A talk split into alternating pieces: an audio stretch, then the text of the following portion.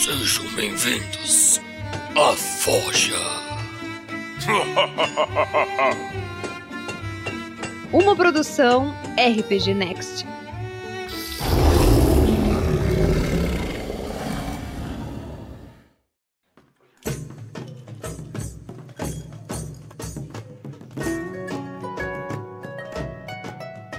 Então, beleza, pessoal? Estamos ao vivo aí. Quem tava com saudade da Forja, voltamos. E a gente vai começar provavelmente a fazer uma série falando de alguns sistemas. E o nosso amigo aqui, padrinho do RPG Next, tá aqui com a gente e talvez seja o parceiro aí que vai estar tá abraçando essa causa de fazer essas lives. Te apresentei, meu cara. Eu sou o Daniel e vamos ver até onde que a gente consegue ir com essa loucura de explicar sistemas novos para o pessoal da comunidade do RPG, não só do RPG Next. É isso aí. Então a ideia é a gente estar tá abordando sistemas aí que vocês não, a maioria não joga. Não são sistemas pequenos ou sistemas fan-made, são sistemas grandes. Inclusive o que a gente vai abordar hoje é no Menera. E no Menera é feito por um dos caras que botou a mão aí em vários games Dungeons and Dragons, tava para fazer a quinta edição e saiu do projeto para fazer o Numenera, então é, um, é um sistema de respeito, né? Então, vou começar mandando um abraço aí pro, pro Thiago aí que tá, que tá online com a gente, valeu, quem for mandando recado aí a gente vai dando oi, beleza? Uh, então, para quem caiu de paraquedas aqui e não conhece o RPG Next, o RPG Next é um grupo de primordialmente de podcasters. A gente faz aventuras sonorizadas, né? A gente chama de Tarrasque na Bota e disponibilizamos essas aventuras via agregadores de podcast, Spotify. A gente também tem o nosso blog, que é bastante acessado, falando sobre RPG, obviamente. E nesse último ano a gente resolveu abordar o YouTube e estamos começando a fazer vídeos, né? A Forge era um programa exclusivamente de áudio e agora ela também é um programa de vídeo. É feita ao vivo e a gente está ao vivo aqui com vocês. Lembrando que o RPG Next tem vários feeds, além de fazer as aventuras sonorizadas, a gente tem um feed de podcast que fala só de regras do Dungeons and Dragons, quinta edição. A gente tem um outro feed que fala só de regras de GURPS, apesar de que a gente sabe que ninguém joga GURPS, apenas o Vinícius. Não, tô brincando, Vinícius. é brincadeira. Olha, ele vai aparecer daqui a pouco, tu vai invocar a presença. É, tem uma comunidade fortíssima de GURPS no Brasil, tá? Tem uma galera jogando GURPS, e o GURPS é um sistema que tem muitos pontos positivos, tá? É um sistema muito bom. Inclusive, a gente vai falar hoje de um RPG que é moldado em cima de um sistema universal, a gente vai falar disso mais pra frente. É, o RPG Next também é, funciona é, e cresceu à base de doações de padrinhos, inclusive esse nosso colega que está aqui com a gente é um padrinho, né? Que além de tudo ainda está ajudando a gente a fazer conteúdo. Foi o caminho que a Lúcia trilhou também. Hoje a Lúcia é uma integrante da RPG Next. Ah, isso é muito bacana. E, e, e, essa crescente melhoria que a gente teve, principalmente de equipamento, servidor, etc., foi com apoio dos padrinhos. E com isso a gente faz o Guerreiros do Bem. Para quem não conhece, a gente pega parte daquilo que é arrecadado e faz uma doação para alguma instituição. Essa instituição é diversificada, cada vez é uma instituição diferente. Normalmente a gente compra alguns produtos e algumas coisas que ajudam essas pessoas. São instituições normalmente carentes dessas coisas, é, precisam de produtos de limpeza e coisas do gênero. A gente vai lá e faz isso. E a gente está com o projeto Guerreiros do Bem agora. Estamos levando uma galera que está jogando RPG nos extremos aí do Brasil, em local onde o RPG não é conhecido, com pessoas carentes também. E acho que o Rafael47 vai falar disso mais tarde, eu vou deixar a cargo dele para falar desse Guerreiros do Bem, que é muito bacana. Mas, vamos começar então a falar desse nosso projeto, essa nossa forja agora. A gente vai fazer uma forja falando de sistemas alternativos, né? Alternativos, quando eu digo alternativos, eu digo saindo daquela, daquela tríade do mainstream, que é o GURPS, o Dungeons and Dragons e o Storyteller. Acho que são os três sistemas mais jogados no mundo. Posso estar errado, mas é, eu sou das antigas. Né? Então tinha o AD&D na minha época, o GURPS, e depois veio o Vampiro ali, que é o Storyteller. E foi ali que o negócio cresceu, e aí tem um monte, né? Eu sei que naquela época também tinha o Holy Master, mas ninguém jogava aqui. Aqui no Brasil a gente tem o Tagmar, talvez a gente possa estar falando disso, inclusive quando a gente falar de Tagmar, é... eu vou tentar ver se consigo alguém que ajudou ou fez o sistema para estar falando pra gente. O Tagmar, para quem não sabe, é o primeiro sistema de RPG brasileiro, Tupiniquim.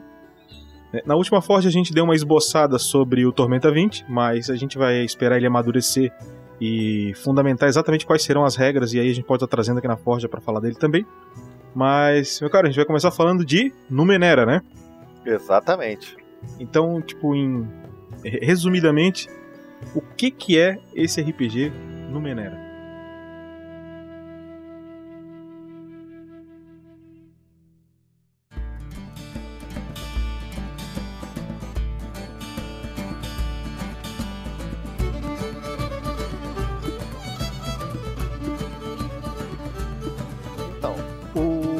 o, RPG do Numenera, ele é um, um sistema que é um, tem suas regras próprias e é preso dentro de um cenário do universo criado pelo Monte Cook. O, o, o universo, a história dele se passa bilhões e bilhões de anos no futuro, no que eles chamam de nono mundo. Eles partem do princípio que já existiram oito civilizações humanas e não humanas no nosso mundo que ascenderam e não existem mais. A civilização pode ter morrido, pode ter ido para outro planeta, pode ter acontecido várias coisas. E nós estamos agora vivendo nesse mundo, mas não imaginem que ele é um Star Wars. Ele não é um Star Trek.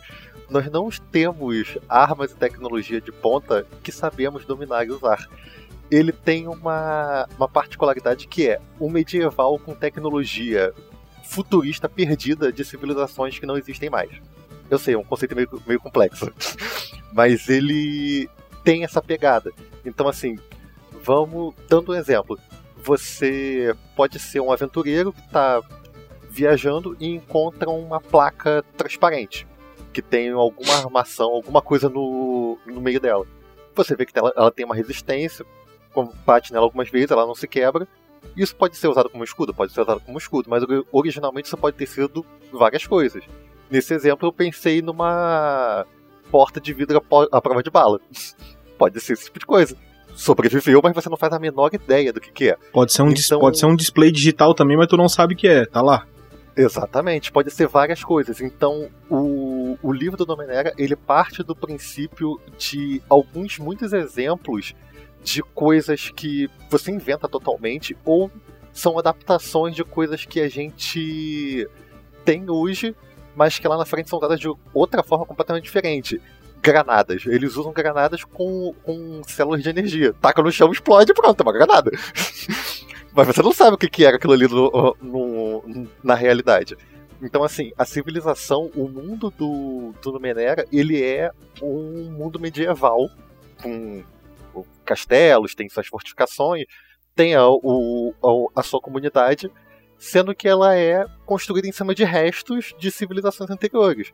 A gente pode pegar como base o que a gente tem hoje. A gente descobre coisas de civilizações antigas que viveram aqui, sendo que elas não eram avançadas tecnologicamente. É o mesmo princípio, sendo que eles têm tecnologia. E deixaram para trás, seja lá por quê. Isso não é explicado e é uma coisa que o Monte Cook deixa muito aberto por motivos próprios no livro. Ele não fez um, um mundo muito complexo e fechado totalmente. O, o mapa do mundo do Numenera, não sei se a gente pode mostrar aí no, na live. Temos, temos. Tem, Deixa eu chegar nele aqui. Tem um, o mapa do. O mapão do mundo do Numenera, ele é um losango que. É, tem, ah, você mostrou outro. Não, tem, eu tenho o mapa e é tenho um, o losango. É. Sim. Esse, o, o losango é o continente. O, nesse nono mundo, aconteceram tantas mudanças que a Terra ela não tem mais o, os continentes separados. Ela voltou a ser uma Pangeia, seja lá por quê, não importa, não é explicado você que se vire, imagine o que você quiser. E o mundo em si, ele não, não tem tanta, tanta exploração. O que o, a história, a sociedade existe numa, numa mini ponta que seria em comparação com quem vai ouvir o podcast, seria como se você comparasse o Brasil e você pegasse apenas o, o Acre como o, o conhecido. O resto é tudo mato, literalmente. É tudo coisa desconhecida lá pra frente. Então ele tem a divisão que é o baluarte, que é essa parte civilizada. Tem o além, literalmente é o nome que eles dão, que é o, a parte além do, da civilização deles. E tem o além do além, que é a terra completamente inexplorada. Eles têm algumas no, nos livros, no, tanto no livro básico como nos suplementos, tem algumas histórias do o como que eles sabem o que tem do outro lado. Tem ilustrações. As ilustrações do Numenera, diga-se de passagem, elas são belíssimas. sobre, tanto sobre o mundo, as criaturas, o, os personagens em si, são muito bem desenhados no, nos livros. Então, assim, esse é o tipo de mundo que, que se passa essa história. O, o sistema do Numenera ele foi feito para forçar ao máximo você utilizar a interação social, tanto os jogadores como com os NPCs. Então, assim, a gente já preparou aqui um, um, um roteirinho, um, um resuminho do que, que a gente vai falar sobre o sistema, e vocês vão ver que muitos pontos da criação do próprio personagem você é obrigado a se relacionar com outro para poder você ter alguma coisa. E Já cria as é, tramas, é, né? Exatamente. É um pouco diferente da, de quando você está acostumado a fazer um, uma história do personagem, independente do sistema, se é um DD, se é o GURP, não importa, que você. Ah, eu vou colocar que eu tô fugindo porque eu fui atacado por fulano. E aí, se você quiser relacionar essa história com, com outro player, vocês têm que combinar mais ou menos aquilo ali. Sendo que quantas vezes, quantas pessoas já não jogaram, o, mesmo que seja uma campanha curta ou longa, que fizeram aquela historinha bonitinha pro seu personagem, e no fim das contas aquela história não foi tão bem aproveitada. As nuances que você tinha preparado para aquele personagem, segredos e coisas do tipo, não levaram você a lugar nenhum. Tá, só, olha só, só pra gente não se perder aqui, então, o, até pra ver se ficou compreendido e se eu tô falando da forma que tu também uhum. entende. É, quando eles falam de nono mundo ali, né, de nona geração no caso, seria como Sim. se fosse, é, vamos supor aqui que a gente conhece uh, no, no, nosso mundo aqui, por exemplo, uh, os, os, sumérios, por exemplo, que aconteceu, sumiu e não foi uma geração que a gente viu, ou se fosse, sei lá, vamos supor que antes da gente veio a cidade perdida de Atlântida, tal, Exatamente. era a geração anterior, e aí aconteceu um cataclisma, e a gente tá uhum. aqui só que a gente não achou tecnologia deles. No caso, seria como se a gente tivesse ido embora, vindo outra civilização, que poderia ser humana ou não, vai embora, Sim. vem outra, até chegar neles que são a nona.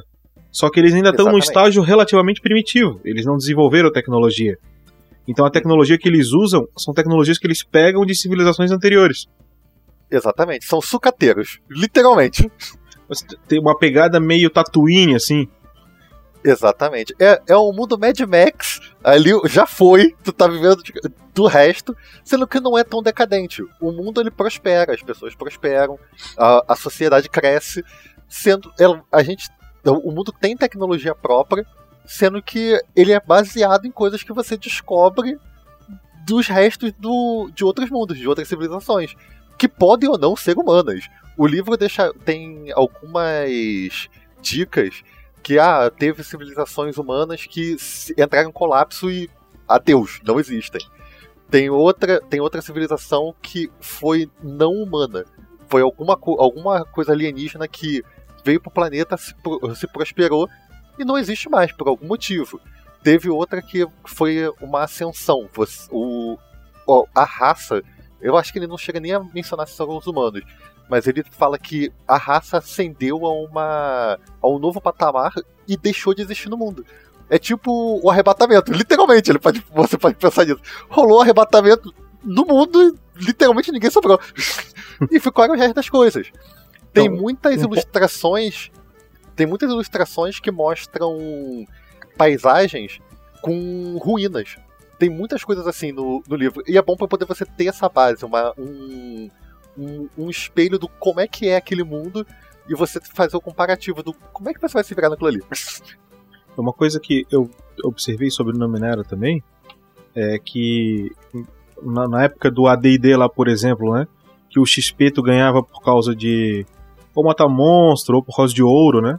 Então, Sim. principalmente no D&D 1, né, tu ganhava por causa de ouro, então ouro era XP, né? É, e hoje no, no, no, no quinta edição é monstro, tem gente que usa superar o monstro também, significa não precisa matar.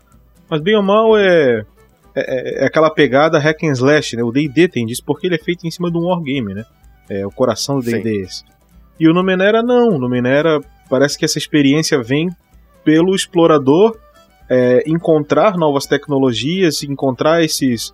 É, é ele, tem, ele tem nome essas coisas que eles encontram no livro, não tem? Sim. Acho, eles o Numenera em si, é o, a forma genérica. É meio que se você referisse. O Numenera é tecnologia antiga. Tá. Mas, por aí. Sendo que existem algumas variações disso. O que ele, em português, ficou traduzido como cifras. Uhum. Que é o meio caído. O original seria os ciphers. Que Tá. é, é, é a mesma coisa, sendo que o soa um pouco melhor. Tá. Então o que acontece? Esses ciphers, eles partem do princípio. Você pode fazer um paralelo com ele como se fosse pergaminhos e poções. Eles são itens que você tem, sabe, conhece o efeito porque as pessoas já encontraram vários similares deles, sabem a, a utilização, mesmo que não seja essa, como nós já falamos, Uhum. mas eles só têm um uso. É como se, por exemplo, de fato, uma célula de energia você usasse como uma granada. Uhum. Ou então você usasse alguma coisa, deixa eu ver, pra destravar uma porta, alguma chave, alguma coisa pra desmagnetizar uma porta, alguma coisa do tipo, que ela só tivesse uma carga. É uma coisa Não que não- gasta. Exatamente. Não precisa ser uma coisa que ela se destrua. Ela Pode po- ser uma coisa que simplesmente só tem uma carga. E se ela tiver três cargas, contaria como isso também, no caso. Ela também é limitada. Aí que tá, não. Ele já seria uma outra coisa. Tá. Ele já seria um artefato. Ele já ele tem uma quantidade mais do que uma carga. Tá. Dependendo do que que seja, você consegue meio que repor essa carga. Não é uma coisa tão certa assim. E eles são extremamente raros. É o, o item mágico, por assim dizer. Entendi. A gente pode fazer esse paralelo com, com isso. E tem um, um, um nível acima disso, que são, são mais voltados a grandes estruturas. Pode ser um robô gigante que ainda consiga se movimentar por sei lá o que, ele é movido a energia nuclear, energia solar, qualquer coisa do tipo. Uma nave, um veículo. Pode ser uma base que, sei lá, uma máquina de clonagem. Pode ser uma coisa do tipo. Nesse tipo de caso, são estruturas completas que são cai no sistema. É uma numerária, é uma tecnologia perdida, sendo que ela tem sei lá quantas cargas, quantas vezes pode usar. Talvez ela possa ser usada indefinidamente até ela se destruir, alguma coisa do tipo. Então são meio que esses três tipos de variações de itens que você teria nesse mundo. Aqui a gente tá passando agora a foto que tem no fundo meio que um tanque de guerra gigante. Então se esse tanque, por exemplo, estivesse funcionando, seria mais ou menos o que tu está dizendo, né? É uma Exatamente, tecnologia que, se- eles, que eles não têm como reproduzir, mas ele achou e tá funcionando ainda. Ele é único. Exatamente. E se quebrar, ninguém arruma. Ninguém arruma. é Aquela não tem essa de ah, tem que arrumar. Não, não tem essa não. Não tem essa mesmo.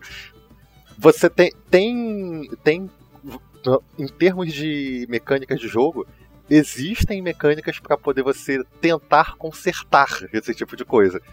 Mas é uma roleta russa de dificuldade altíssima, dependendo do cenário. Então, no geral, é. O, é, os ciphers são itens de uso único, e até a mecânica de uso do cipher e a quantidade que você consegue manter eles te incentiva a usar. É diferente de quando você, por exemplo, tem o equipamento básico quando você faz um, personagem no D&D. Tem muitas vezes você tem aquele equipamento e você não usa absolutamente nada. Ou usa um item ou outro e o resto fica. Esses ciphers, ele tem uma limitação muito pequena. Do tipo, dependendo do, da classe do seu personagem, algumas coisas do tipo, você pode ficar no máximo com dois ou três ciphers diferentes. E a explicação que o livro dá para isso é que existe uma radiação ou uma química deles que não permite que eles entrem em contato com uma quantidade grande de outros itens que podem reagir com eles. Então esse tipo de coisa é, ah, você tá com um Cypher X e você encontrou um Cypher Y e você tá no seu limite, ou você usa ele ou você tem que descartar. Então é um. Acaba que o sistema é bem diferente. As pessoas que vão acompanhar a gente, ele vai ver que é um sistema bem diferente daquilo que a gente está acostumado com o D&D ou um GURPS da vida. E um dos pontos é esse com item. Você, você quer? Então tá, ó. Descarta alguma coisa. Ou você usa você descarta. Mais do que isso você não vai poder ter. Ele é bem cruel nesse cenário. Quando eu comecei a dar uma, uma lida nele, eu também achei bem interessante nesse aspecto. E essa quebrada que dá em relação àquele tradicionalismo que a gente tem, né? Exatamente.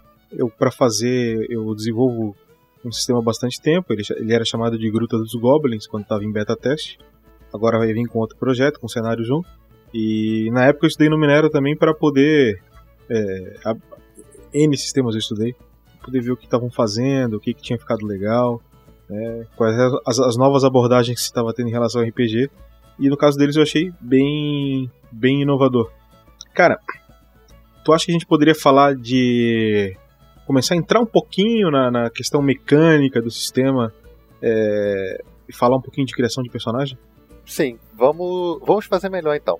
Vamos criar um personagem na live. Fazer uma coisa mais legal. Do que simplesmente ficar falando das regras. Vamos, vamos criar. Eu vou abrir uma ficha aqui. A ficha da imagem que tu me deixou.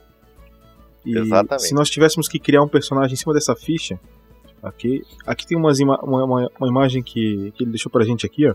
Pra quem tá em podcast, eu vou deixar links no, no post do YouTube e no post no site da RPG Next que tiver essa forja também vai estar os links, tá? É, provavelmente no site do RPG Next é certo, no YouTube pode ser que eu esqueça, então já tá ligado aí que vai lá no site e vai ter os links. Se você der uma olhada aqui, ó, essas fichas elas estão dobradinhas, elas dobram como se fosse um folder, né? Então elas estão É, fica bem bonitinho. Fica interessante. Fica, fica bem legal. Sim, sim. Então, assim, vamos E começar. essa, Eu espero que dê certo. essa que tá na tela agora aí é a ficha de personagem. Exato. Tem, ela tem um frente e verso, mas sendo que o verso é mais para poder você botar, des- descrever todas as habilidades, como se fossem as magias. Como se fosse aquele. É, é, Uhum. é, é mais um espaço para anotações em si. Ela, a- essa frente é, uma, é a mais importante nessa, nessa criação. Essa frente é a parte que influencia diretamente na mecânica, né? Exatamente. Então, quando eu for criar um personagem para Numenera, qual é o primeiro ponto do roteiro? O que, que eu tenho que definir? Tem classe? A pergunta que eu te faço. Tem classe, tem classe.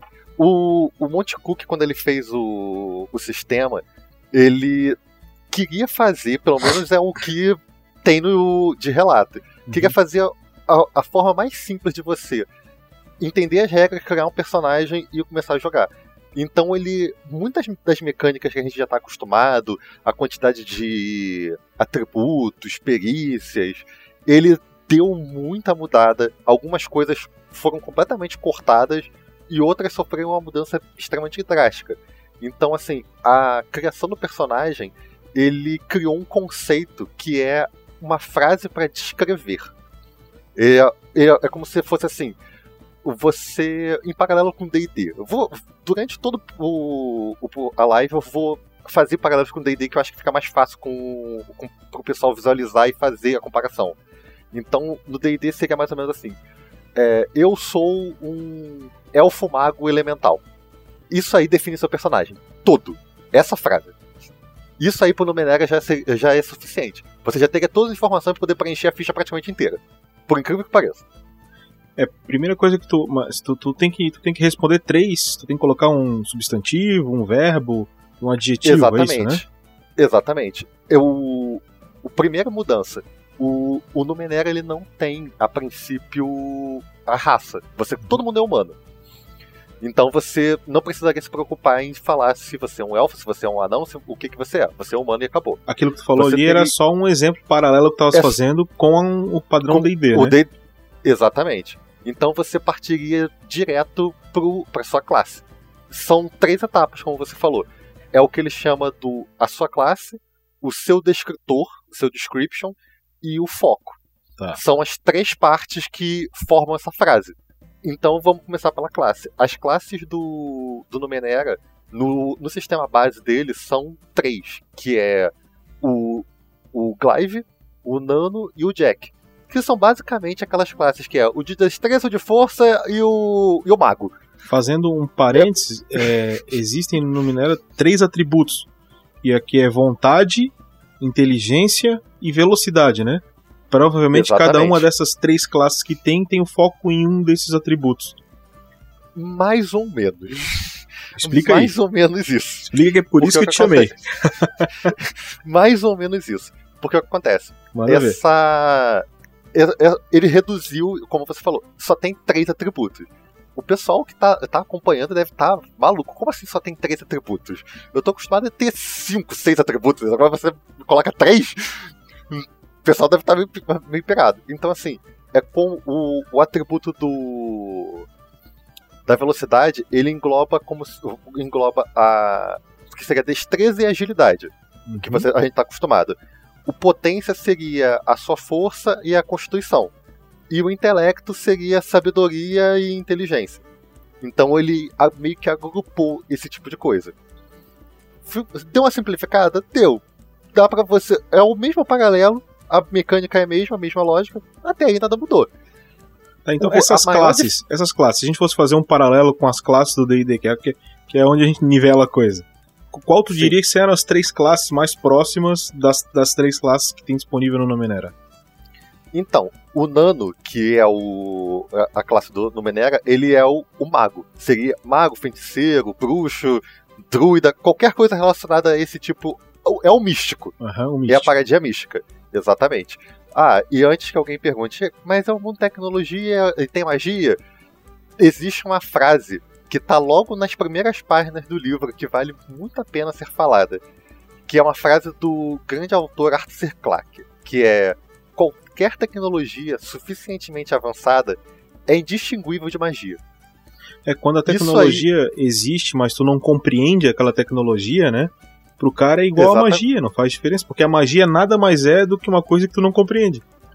Exatamente. Então, assim, esses. Os nanos, eles são essa parte mística, mas que ele não são magos como a gente está acostumado. Eles são os místicos que enten, compreendem melhor essa tecnologia selvagem desconhecida.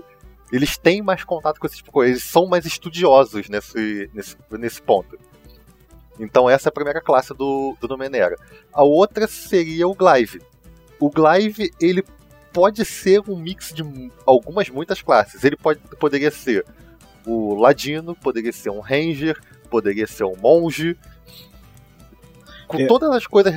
É aquele personagem relacionadas... com uma base maior na, na destreza, na, na, na furtividade, no. no... Ex Exatamente. Eles são mais voltados a agilidade, armaduras uhum. leves e fazer esse tipo de, de combate. Eles não são nem os, nem os, os estudiosos, nem os tanques.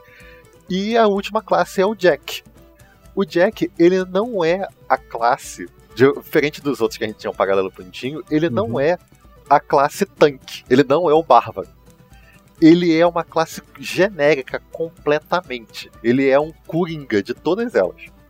Por incrível que pareça, porque quando você escolhe uma classe, assim como no GURPS não tem tanto, mas no D&D você já tem uma pré-definição de alguns pontos. Sim, sim. De Quando tu escolhe a classe no D&D, o teu caminho tá traçado ali, tu vai, tu vai, tu vai mas... permear dentro daquilo. Exatamente. Quando você escolhe as classes aqui, é a mesma coisa você já tem uma quantidade X de pontos já pré-definidos nesses três atributos. Na, é na, importante, na potência na... É importante a gente frisar que no Numenera é, não tem essa classe porradeira do tanque ou do bárbaro tal, porque é um jogo, gente, de exploração. Não é um jogo de combate. Não é um jogo que tu vai puxar para jogar no grid e, e ficar com aquela coisa da estratégia do combate. Ele tem combate, claro, mas não é o foco do jogo. O foco do jogo é exploração. E se tu faz o personagem com foco em combate no jogo, é provável que tu, que tu não, não estejas fazendo um personagem muito é, eficiente para jogar no Menera, porque o foco dele realmente é a exploração. Então, só para também explicar por que não tem essa classe porradeira né, focada nisso. Não, quando, quando a gente chegar na, na explicação sobre o combate, a mecânica de combate, vai ficar um pouco mais claro o, o porquê que essa o, o porradeiro não não é para ser pensado, porque eles dão uma visão muito diferente do como que é mais dinâmico o combate deles e eles instigam você a usar muito mais as suas habilidades que você escolheu para poder montar o seu personagem do que simplesmente bater. Ele instiga muito mais esse tipo de coisa, sendo que essas outras habilidades elas independem da sua da sua classe. É claro que sempre vai ter aquela combinação, vai ser sempre ter aquela, aquela mamata de ah, se você fizer um personagem assim, com esse descritor, com esse foco, ele vai começar dando X de dano, vai no nível 1 e vai matar todo mundo. Sempre vai ter um troço desse. Embora não seja o, o ideal, mas sempre tem um ou outro que segue essa mecânica. Tá, então é o seguinte, ó, a gente tá falando da criação de personagem, e o primeiro ponto que é definido é a classe. Qual é o nome que a gente dá? A classe. Não, se chama classe mesmo. Não tem nada demais Tá, beleza. nesse ponto. Então, assim, o. Vamos começar fazendo um- o nosso personagemzinho. Vamos pegar o Jack, que ele é o, o genericão e a gente consegue entender melhor a mecânica sem ter que ficar forçando os atributos. Então vamos lá, as classes Por quê? são Nano, Glaver e Jack, né? A Exatamente. gente vai escolher Jack. Fechou. Exatamente. O, o Nano e o Glaive, nessa distribuição de pontos, eles são. dão preferência ou a intelecto ou velocidade. O Jack, ele tem a mesma quantidade de pontos em todos os três atributos. Ele é o equilibrado. Ele, é por isso que ele é o genericão nesse cenário. Beleza. Então, então assim, quando você escolhe o. ou qualquer uma da- das três classes, você é obrigado a escolher meio que um antecedente. No DD tem o mesmo princípio. Esse antecedente, ele vai meio que forçar a como que vai ser o progresso do seu personagem. No caso do Jack, ele tem suge... o livro te dá três sugestões, que é o sortudo, a escola da vida e o você é uma montoeira genética, como eles chamam. Essas opções são pro Jack ou são pra qualquer classe que tu escolher?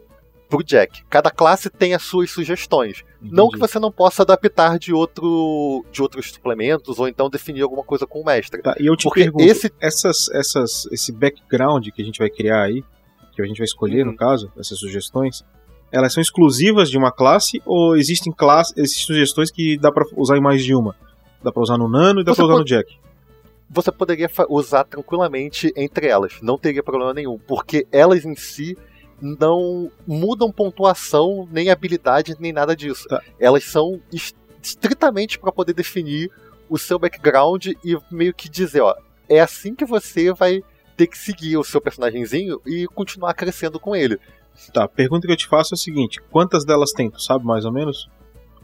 Eu acho que cada um deles tem três ou quatro antecedentes. Então são. Vamos botar que tenha de um 8 a 10 no máximo. Tá, então até aqui a gente já tem as 10, 11 possibilidades de personagem. Isso que a gente nem Exatamente, chegou no você- terceiro item ainda. Não, não, isso aí não tem a ver com descritor ainda não, tá? Isso. Isso aí tem, isso aqui tem a ver com o simplesmente o antecedente. Isso não tem a ver com ó, aqueles três pontos para criação do personagem. Tá, então vamos lá. Isso Na- aqui é só é só um classe- background mesmo. a gente escolheu o Jack, que é um, um personagem equilibrado, porque a Sim. classe, a classe provavelmente ela deve definir atributos, o foco dela Sim. deve ser esse, e o antecedente ele define o que no personagem? O antecedente ele serve para a fim de background pré-história apenas. Apenas. Porque, apenas, deixa eu dar um exemplo. Um dos backgrounds que o Jack dá é essa montoeira genética. A descrição é que você é, foi engenhado para ser como é. Você é bom pra- do jeito que você é para fazer as suas coisas, porque os seus antepassados eles foram se aprimorando a cada geração para chegar em você. Você é um produto dos seus antepassados. Esse é o background dele. Não te dá ponto nenhum, é só para poder você ter um background. Só Tá. isso. Beleza. Agora vamos avançar para o que seria de fato a próxima etapa da nossa criação do personagemzinho, Que é, é o terceira descritor. escolha. Não, é a segunda escolha. Segunda escolha. A gente estava na classe. Dentro dessa classe, Classe. o antecedente ainda tá na primeira escolha. A gente escolhe classe com antecedente. Exatamente. Ah, tá. Exatamente. Então agora Ainda que tá a gente dentro. vai pra segunda. Vamos lá. Exatamente. Então, assim, o, a segunda parte, que é o descritor, eles têm nove descritores no livro básico, que são decidido, encantador, erudito, esperto, forte, furtivo, gracioso, inteligente, místico barra mecânico, resistente, rústico e veloz. São esses. Ah, são 12 opções, desculpa. São 12 opções que ele te, que ele Tá. te dá. e eu posso colocar em qualquer classe que eu escolher, eu posso escolher um Qualquer desses. um. São Qualquer 12. um deles. Então, Exatamente. até o momento, 3 vezes 12 dão 36 possibilidades de personagem. Exatamente. Vamos continuar. Desse ponto, dá, Então, uma, dá um overview em cima de cada uma delas. Só uma frasezinha de cada uma. Então, assim, deixa eu colocar aqui. Vamos no. O furtivo.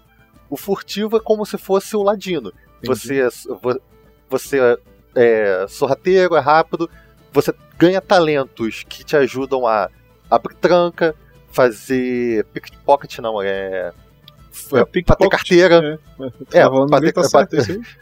sim, não, sim, sim, eu pensei numa coisa e ia falar outra. É, bater carteira, enganar, você ganha esse tipo de atributo. Esse, essa é, escolha do descritor, ela já começa a colocar outros pontinhos, já começa a colocar outras definições do personagem. Então, na nossa ficha, a gente tem a, os atributos, para quem tá vendo a live, tá ali a ficha na live. É, para quem uhum. tá vendo podcast, pode abrir o arquivo. É, para quem tá vendo, para quem tá ouvindo, quem estiver vendo podcast, me avisa, porque essa pessoa é muito disruptiva.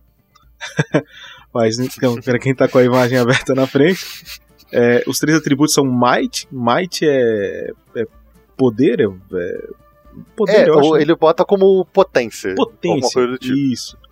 É, velocidade e inteligência. A classe é hum. que vai mexer nesse, nesse grupo aqui, provavelmente. Exatamente. As outras coisas que você escolhe, eles vão dar. Eles não são todas as situações, as combinações. Mas eles podem influenciar não nos pontos em si, mas em algumas coisas relacionadas aos seus atributos. A gente vai chegar lá. Tá, porque... Então, a gente, tá, gente tá agora. O que, que a gente tá escolhendo agora? É o descritor. O descritor. Que... O descritor vai dar skills pra gente. Exatamente. Ele vai dar skills pro, pro seu personagem, além de dar uma reforçada no seu background, bonitinho. E dependendo do que você escolhe de, de, de escritor, ele pode te dar alguns equipamentos iniciais. Ah, legal. E. Habilidade especial. Ele pode dar? Habilidade especial. Habilidade ele não te dá. Ele te dá. O que dá habilidade especial é a terceira parte, que é o tá. foco. E depois a gente chega lá. Exatamente. Então, assim. Então, pra, só, só coisa... pra quem tá com a ficha na frente, tá? Uhum. Skills tá no canto superior esquerdo. E, e, e, tem três grupos de skill. Cada grupo desse é ligado a um atributo. Sim. Tá? Então, essa, essa, esse descritor que a gente vai pegar agora, ele vai te dar alguns skills. Ele vai definir a tua teu escopo de skills ali. Então, cara, pode passar rápido o, os tipos que tem e vamos focar em um.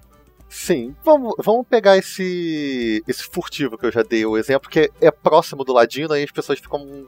É, é, mais fácil de você fazer a transição e compreender o que, que ele é. Inclusive quando a gente for entrar nessa parte de skills.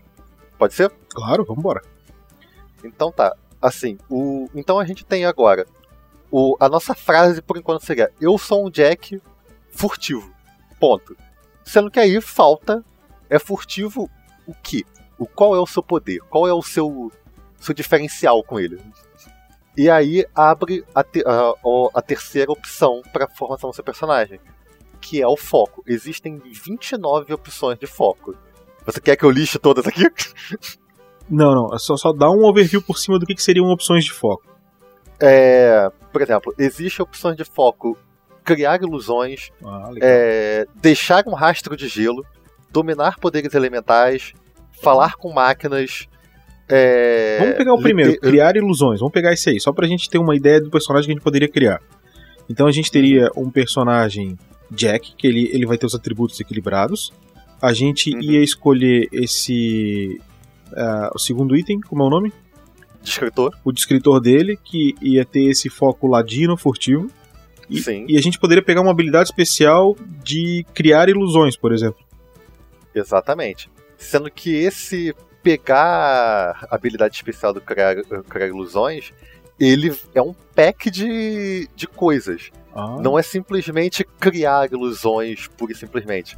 Ele tem uma certa um, um certo grupinho. Todos os, os, focos, todos os, os focos descritos no livro te dão uma quantidade de coisas.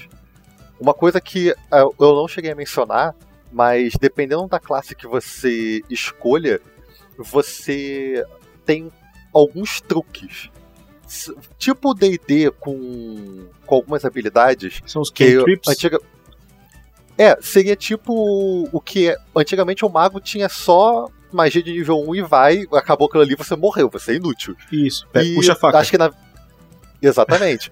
e acho que na. Acho que na. Não sei se na, na edição 4 ou se foi na 5 que começou a você ter uma. Um, magia de. Magias que você não gasta nada, que você pode usar à sua vontade. Uhum. Esse tipo de coisa. Então, assim, o... o- dependendo da sua classe, você tem esse tipo de. Você tem algumas habilidadezinhas. Ele te lista é, variado, acho que são três ou quatro habilidadezinhas de cada classe, mas isso não tem não influenciado nem pelo descritor, nem pelo, pelo foco. São ligadas só na sua classezinha mesmo. Então, assim, você pode escolher acho que uma ou duas iniciais e só, se der por satisfeito. E é mais pra poder facilitar na hora de você fazer testes Uhum. não chegam a pontos nem de ser perícias em si. São literalmente truquezinhos. Então, assim, show. Vo- Você quer, quer escolher um. Eu quero um que tu, eu quero que tu escolha um descritor e tu escolha a Uhum. espe- a habilidade especial do nosso personagem. Então, assim, vamos seguir a linha. Já que eu tô já que eu peguei furtivo da última vez, vamos pegar aqui alguma coisa que seja mais mais próxima. O criar ilusões poderia ser uma boa, mas vamos criar, vamos tentar fazer um ladino. Um cara bem vamos seguir ladino. por esse Tá. o, ca- o mais ladino possível pra poder a gente no final ver assim, então, isso aqui é um ladino do Menega, isso aqui é um ladino do D&D. Beleza, legal. É uma boa abordagem. É uma boa abordagem. É uma boa- Então, assim, tem um aqui que é o espreitar pelos becos, que é um foco dele. Por incrível que pareça, é- é uma frase, mas é um, é um foco. É o, o espreitar pelos becos é literalmente o ser ladino. Ele te dá, te dá bônus em se esconder na multidão, furtividade, é, escaladas e tem alguma outra coisa que eu não tô lembrado agora. Mas basicamente ele te prepara pra ser um ladino. Se a gente estivesse criando o personagem lá do Assassin's Creed, por exemplo, seria essa formação que a gente fez agora. Exatamente. né? Aí a sua frase, a frase que define seu personagem é: Eu sou um Jack furtivo que espreita becos. Legal. Ponto. Nisso aí, né, a gente percorreu já ao- as três etapas de definição e criação do personagem. E você já tem meio que assim, por mais que a gente não esteja falando de pontos ainda, a gente não chegou nessa, né, ne- nesse, nessa parte, a gente praticamente já tem todas as etapas para você saber o que, que é o seu personagem e o que você precisar de fazer acerto com quais são os ciphers, os itens que você vai ter, você já tem definido ali bonitinho. legal. Não tem muito que se, não tem muito que se pensar. Cara, Então, vou, assim, vou pedir pra dar um, Fala. uma pausa. Que se alguém estiver vendo a gente, tiver dúvida, quiser fazer pergunta, tá? Eu tô aqui com o chat aberto, posso não ver na hora, mas uhum, passando um pouquinho, dou uma interrompida e, e faço a pergunta aqui, tá? Beleza? Aí o Daniel responde a pergunta e a gente continua o assunto. Então toca a ficha por favor, pe, pe, peguem leve. Mas É, perguntem, lembrando perguntem. que nós somos amadores, né? Eu sou um, um- um aspirante que li um pouquinho. O Daniel lê um pouco mais ali, mas também ninguém é expert no Minera, né? A gente tá, nosso intuito aqui é tá abrindo novas possibilidades de jogos para vocês aí que tem muita gente que tá cansado de jogar o mesmo. Eu, eu particularmente sofri disso há um tempo atrás, por isso desenvolvo o sistema. E, e tem muita gente tá cansado de jogar o mesmo e tá a fim de experimentar coisas novas. Então a gente tá trazendo novas possibilidades aí. Exatamente. Então, assim, visto que a gente já definiu o que, que o nosso personagem é, agora vamos partir um pouco para explicar o que, que é isso refletido na ficha. Legal. O que que, como é que são as coisas, como é que são as mecânicas lá na ficha. Então, assim, o pessoal do podcast, que vai ouvir o podcast depois, eu vou tentar ao máximo explicar de uma forma que vocês, mesmo sem ver, você tá no ônibus ouvindo, você vai conseguir compreender o que, que é. Então, muitos paralelos com outros sistemas. Por favor, tenham paciência. Acionem o botão da criatividade magética aí, vamos lá. Exa- exatamente. Então, é o seguinte, voltando lá pra ficha, o- nós temos aqueles três atributos do nosso personagem, a potência, a velocidade e o intelecto, e o- na organização da ficha existem três quadradinhos agrupados em cada um desses desses atributos, que no caso na ficha está escrito como pool e edge, que é o, o que seria o seu a sua reserva e a sua margem, na- literalmente na tradução. E assim, o, o valor dos seus pontos, ele fica, ele representa o, o total do seu pool, da sua reserva, nos três. No caso do Jack, ele começa com 10 pontos em cada um, em cada um dos três atributos, e tem mais 6 pontos para colocar onde ele quiser. Isso dependendo da- do que for conveniente, baseado no resto das suas escolhas, do seu descritor e do seu, do seu foco.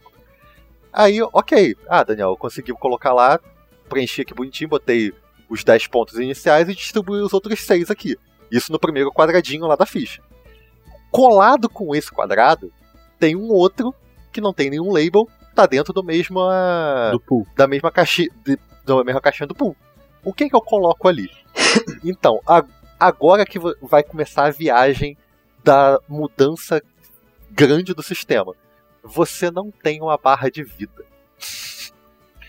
A sua barra de vida é composta de N mecânicas nisso aqui. Então, o que acontece?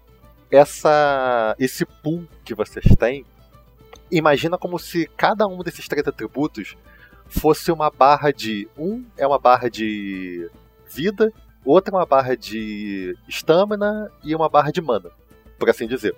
Quando você faz algumas ações que usem esses atributos, tipo, ah, vou fazer uma, um saque rápido de uma arma, você provavelmente vai gastar algum ponto de skill do, da- de atributo de, de speed. O que, que você vai lá? Você vai, em vez de você simplesmente rolar um dado, alguma coisa do tipo, você vai ter que apagar, como se você estivesse apagando pontos de vida, você vai estar gastando, se desgastando a sua velocidade. É um gerenciamento de recursos. É, muda muito. Eu sei que muita gente pode não estar entendendo. Mas Acho que o, foca na. tu tem o teu atributo, o pool ele deve, ser, Isso. ele deve ser o seguinte: no lado esquerdo, tu coloca o máximo dele. E no lado Exatamente. direito é o valor que ele está no momento. Exatamente, É, é, o então- corrente. Conforme tu vai usando os teus skills referente àquele atributo, tu vai reduzindo aquele atributo. Né? O máximo dele vai continuar fixo do lado esquerdo, mas do lado direito, tu vai caindo os pontinhos. E o lado direito é o, é, o, é o tamanho, a força do teu atributo que ele se encontra no momento em que tá desgastado. Exatamente. Isso aí você pode. Não, não existe um paralelo 100% com o DD nesse cenário. Uhum. Mas você consegue colocar isso como se fossem redutores, mas, por exemplo, você tá sobre algum efeito de algo que te atordoou. Você pode, você pode dizer, no caso do D&D, que você sofreu penalidade em testes de intelecto ou reflexo, ou qualquer coisa relacionada a esse tipo de, de cenário. No caso do Domenera, você perderia pontos da sua reserva de intelecto. O- se o seu total de, de a sua barrinha lá, pensa naquela barrinha de, de intelecto, como se fosse uma barrinha de, de mana de um joguinho.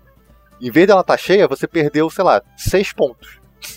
É tipo quando o cara é tá, você- tá dois dias sem dormir, já não consegue pensar direito. Né? Exatamente. Você começa a afetar é, esses três atributos. Pode parecer que é muito estranho, sendo que se você parar pra pensar, o, a, a forma como é a mecânica dele, desse gerenciamento é, você vai entender que faz sentido. Do tipo, se você tá usando muito atributo de força, você tá se esforçando demais, ou seja para carregar peso, ou num combate, alguma coisa do tipo, você vai ter um desgaste físico maior. Então, você vai sofrer e o, coisas que você fazia do início do tipo você tem força para levantar um, um cofre de, sei lá, 15 quilos. Depois que você faz um combate, você não tá com disposição para levantar um cofre de 15 quilos de novo. Não. Por quê? Você perdeu, é, é, você não vai ter pontos suficientes da sua reserva para isso. É como se vamos botar, vamos exemplificar com pontos. Você tem 10 pontos de de, de potência. E aí, para você levantar esse cofre de 15 quilos, você gasta 3 pontos disso. para ser mais simples. E aí você faz um combate, você perde pontos de- durante a luta e tal, e só sobraram dois. Você não importa o que você faça, você não vai conseguir levantar aquele cofre nunca. O que, que você vai ter que fazer? Descansar. Se você, por exemplo, é um estu tá estudando alguma coisa, não, não precisa ser um mago, não precisa ser um nano nesse caso. Você pode estar tentando descobrir como abrir uma porta, você pode estar se empenhando. É, essa mecânica existe até um nome, que eu vou explicar mais pra frente. Você vai estar gastando esses pontos. E aí você tem os desgastes. Você pode pensar que você vai. Você tem os seus atributos no top e você vai desgastando. Como uma pessoa normal. Você se cansa de fazer atividade física, você se cansa depois de correr muito tempo, você se cansa depois de ficar estudando ou lendo. E aí, para poder você voltar ao seu estado normal, você tem que dar uma descansada. E são atributos, são faixas diferentes que você está mexendo. Ficou fácil para entender? Alguém aí no chat tem dúvida? É, se o pessoal tiver dúvida, eu vou, vou deixar que escrevam ali. Mas acho que tá, tá bem claro, cara. Conforme a gente vai usando esses, essas habilidades, esses skills, a gente vai Uhum. cansando o atributo, né? E uma hora a gente vai ter que descansar para que esse atributo se recupere. Exatamente. Mas nisso, parte- nisso a gente falou do pool, a gente não falou do edge. É, o Edge é uma outra variação do, dos seus atributos. Esse, esse Edge é como se fosse a sua proficiência em, naquele atributo. Deixa eu tentar exemplificar de uma forma mais simples. Vamos botar aqui pra você. Voltando ao exemplo do cofre, mais simples, continua, vamos continuar essa linha. Pra você levantar o cofre, você tem que gastar 3 pontos. Mas vamos botar que você já é treinado em carregar peso. E aí você tem esse, esse edge, essa margem, você tem um ponto disso. Esse um ponto, ele vai reduzir o custo de ações voltadas àquela, àquele atributo. Então, tipo, ao invés de você gastar 3 pontos para poder você levantar o cofre de 15 quilos, você vai gastar 2. Ou seja, se meu personagem é um alterofilista, por exemplo, ele deve ter esse edge mais alto, ele gasta Uhum. menos pontos de might para poder estar levantando as coisas, por exemplo, carregar peso e fazer Uhum. ações que, que usem a força, por exemplo. Né? Uhum, exatamente. No caso do nosso personagem, o, o- da forma como a gente descre- descreveu ele como o, o furtivo, ele te dá um ponto de margem de velocidade. Então qualquer coisa relacionada a, a esse tipo de atributo, qualquer gasto nele, vai ter um ponto de custo a menos. Pegando o exemplo de se esconder na multidão ali, por exemplo, é uma habilidade que a gente escolheu, no caso, desse nosso É, personagem. Nesse, exatamente. Eu esconder na multidão seria uma seria uma skill. um skill. Se eu quiser usar esse skill, eu provavelmente vou cansar a, a minha velocidade ali, o meu atributo speed. Exatamente. Dependendo do nível de dificuldade que você tenha que fazer o teste para você se esconder, esse valor de custo pode, pode ser alterado, independente da sua margem ou não. A sua margem ela serve para reduzir o custo to- final das coisas. Se o mestre determinar que para você se esconder naquela situação você tem que gastar 4 pontos, não importa. Você vai ter. vo- Você vai gastar. O custo é 4, sendo que você tem a margem de 1, então cai pra 3. Tá, Seja uma entendi. pessoa mais feliz e toca, o- toca o barco. entendi. No nosso, no, no nosso caso, o que acontece? A gente tem. Por ser furtivo, o nosso descritor de furtividade ele dá dois pontos. Corrigindo o que eu tinha falado anteriormente, ele dá dois pontos de reserva. De, de reserva na velocidade a mais. E o Jack, ele dá um ponto de margem em qualquer um dos atributos. Então, tipo, você fez um personagem mais voltado à, à velocidade, nada mais certo, nada mais lógico do que você botar esse ponto de margem na velocidade para reduzir os custos de qualquer ação voltada àquele atributo. Ficou claro? Acho que tá bem claro, cara. Acho que a gente pode evoluir aí. Então, assim, por espreitar os becos, só para completar, que é a terceira parte, você não ganha nenhum ponto em nada, nem na, na sua reserva, nem na sua margem. Você, fica, você tem as suas perícias lá bonitinho, a sua, o seu deve ter um kit de ladrão, alguma coisa do tipo de equipamento inicial por conta desse foco, mas ele não interfere no, nos seus pontos. Mas isso não é ver de regra, do tipo, a furtividade que a gente escolheu, ela deu esses pontos a mais na reserva. Mas nada impede a gente ter escolhido outra que desse ou pontos em outro tipo de reserva, ou não desse ponto em reserva nenhuma.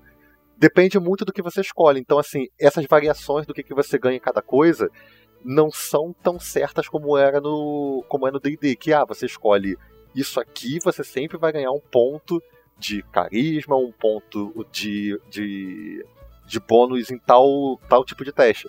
Ele tem umas variações em cada uma dessas etapas, em cada uma dessas três etapas que você vai escolhendo. Compreendido? Beleza, vamos para a próxima etapa. Então, assim, dentro dessa, dessa mecânica de testes, existe uma coisa chamada esforço. Esse, esse esforço, lá na fichinha, tem um, um triângulozinho bem em cima, é o triângulozinho do meio, inclusive. que é o effort. Todo mundo, quem, quem tá na live deve estar tá vendo aí.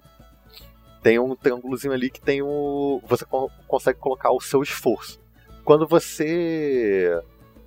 Nível inicial, você só tem um pontinho ali. O que, que é esse esforço? Isso agora eu vou avançar um pouco em relação a, a testes para poder explicar esse tipo de coisa. Visto que a gente já deixou bem claro o, como que funcionam os atributos. O, quando você faz um teste em, em Numenera, você tem uma dificuldade de 1 a 10. Que é. De 1 a 10 não, de 0 a 10. O 0 é qualquer pessoa pode fazer, que é tipo abrir uma porta, dar, dar um pulo dependendo da altura, um pulo baixo. Sei lá, pular um muro de meio metro, uhum. alguma coisa do tipo. São testes que são considerados meio que desprezíveis. 100% da, das pessoas conseguem fazer, sendo que dependendo do cenário, até esse tipo de teste, o mestre pode falar assim: você vai rolar porque você pode errar. Porque tá bêbado. Ou qualquer coisa do tipo. Uhum. Qual, por mais simples que seja. E o nível 10, que é o mais alto, são testes impossíveis de você fazer humanamente, de uma forma simples. Esses valores não são à toa, porque acontece? Uma coisa que a gente não mencionou ainda são o que, que você precisa de dados para jogar. O Numenera ele usa basicamente o D20 para quase todos os cenários. Você precisaria do D6 em, em para poder você fazer o cálculo de repouso e algumas outras coisas mais específicas de regra. E o D100 cairia mais naquele cenário de você rolar e ver um efeito numa tabela. Uhum. Nada impede de você tentar usar o DC de uma outra forma. Com aquele. Você pode rolar o D20 duas vezes, usar a dezena, ou a dezena, você pode usar a unidade na primeira vez e a dezena na segunda. Você pode fazer do jeito que você quiser, mas o D20 é o essencial para poder fazer esse tipo de coisa. Os testes no Numenera, eles não olham o seu valor na sua ficha. Ou se você tem 10 em velocidade, se você tem 20 em intelecto. Não importa. O que você tem que fazer é, se o mestre determinou que um teste tem, tem dificuldade 3, o valor que você tem que tirar no D20 é 3 vezes o nível da dificuldade. Ou seja, se a dificuldade é 3, você tem que tirar 9 ou mais. O pessoal que, que já reclamava do, das contas do GURPS que o Vinícius falava que era tranquilaça, vai estar tá maluco agora. o pessoal vai começar a ter um troço. Então, assim, o, o, o valor que você tem que tirar no dado é sempre três vezes o, o nível. Quem tem dificuldade com esse tipo de coisa tem uma tabelinha, tá? Existe, por incrível que pareça, por, por mais simplório que possa parecer, no livro tem uma tabelinha do qual o nível de dificuldade e o, o valor do o valor alvo que você tem que ter, que é, o valor alvo é ele ou superior. E a dificuldade, que... a dificuldade vai de 0 a 6 ou 0 a 5? Não, a dificuldade vai de 0 a 10. A 10, então talvez precise aí... tirar 30. Exatamente. Aí o ponto que eu ia chegar é: se você for pegar essa lógica, quando você chega na dificuldade 7, você tem que tirar 21. Como é que você vai tirar 21? E aí começam a entrar as mecânicas do de como é que você faz o teste. Você pode empregar essa parada, essa mecânica que é o esforço, como eu estava falando inicialmente. O esforço, o que ele é? Você vai gastar três pontos da sua reserva do que for feito o teste, ou do intelecto, ou de velocidade, ou seja lá o que for, e ele vai reduzir um ponto, um ponto não, um nível de dificuldade no teste. Então, se eu tô, fa três se eu tô pontos pra... de speed, se o teste fosse em relação a speed, provavelmente. Eu gasto é, três pontos você... do meu speed para baixar um de dificuldade? Exatamente. Ah. Sendo que acompanha, acompanha a mecânica. O, o nível de dificuldade que a gente colocou era 3 você vai gastar 3 pontos lá so, do seu pool, lá da sua reserva, e vai baixar o nível de dificuldade para 2. Ah, Ao invés tá, de você é precisar. De multiplicar. Sim, sim, isso é tudo antes. Ah, isso é tudo tá. antes. Então, antes, de, antes você precisava tirar 9 no dado ou mais. Uhum. Agora você precisa tirar 6. Melhora bastante. É Melhora bastante. Exatamente. E nessa mecânica de custo, aquele, aquele redutor de custo da margem também é aplicável. Então, se você tem um ponto lá de margem, em vez de você gastar três, você gasta dois. Tá. A mesma coisa que alguém deve estar se perguntando, e se você tiver três níveis, três pontos de margem no atributo, que, que acontece? você poderia fazer um esforço sem gastar ponto nenhum. Porque a margem, ela é só um redutor e ela não. Ela não decai quando você usa ela. Ela é simplesmente poder você fazer a conta. Ela não vai decaindo. O que, a única coisa que vai decair na sua ficha é o pool que você está gastando, a sua reserva. Seja, toda ação que eu faço que está dentro da minha margem, que é aquilo que eu gasto do meu atributo que ele considera desprezível, se for que eu tenho a margem de 2, significa que toda ação que eu fizer que gaste 2 pontos daquele atributo, É de graça. pra mim vai É ser de de graça, tá? De graça. Exatamente. Então, assim, é o como eu tava falando, a margem é a sua proficiência com aquele atributo. É a sua facilidade com aquilo ali. Pode parecer que, ah, é meio sem necessidade, é diferente demais, eu tô meio perdido e tal. Mas calma, as coisas fazem sentido. Às vezes você tem que ler, reler, mas eu, eu juro pra vocês que faz muito sentido. É, não, a gente, tá, Toda- a gente toda, tá dando. toda essa loucura. A gente tá dando um overview, né, cara, em cima da criação de personagem, mostrando Uhum. um pouquinho como é que funciona aqui, como se fosse uma explicação que tu daria para um primeiro jogador que vai jogar hoje, né? Ó, tá aqui. Sim, Mas é um sistema. é, Existem, existem duas abordagens de sistema de RPG. Tem sistema de RPG que ele é que eu chamo de plug and play, ou seja, tu bota na mesa, explica em 15 minutos, todo mundo entendeu, vai jogar. O Might Blade é assim. Might Blade, Uhum. tu chega com a galera, bota aqui, dois, três rabiscos no negócio, tá pronto, todo mundo já sabe como é que joga. Uhum. Entendeu? Tem o sistema do tio Nitro, que ele criou, mais 2D6, também é bem facinho. Entendeu? Uhum. Se tu quiser muito rápido, tem o sistema do Guacha, que é o Laser de Sentimentos, que daí. Só que são sistemas que não têm profundidade de mecânica, ou seja, pro cara que curte um pouco de estratégia, que curte game também. Porque o Uhum. RPG é role play game. Né? Então Sim. tem gente que curte menos game, tem gente que curte mais game. Né? E nem sempre o game tá em cima do wargame, que é aquele que é a pegada do D&D, que é o tabuleiro, o combate. Às vezes o game tá em cima de outras coisas. E esse jogo Uhum. tá explorando o game em outras coisas, que não é o tabuleiro ali, a hora do combate.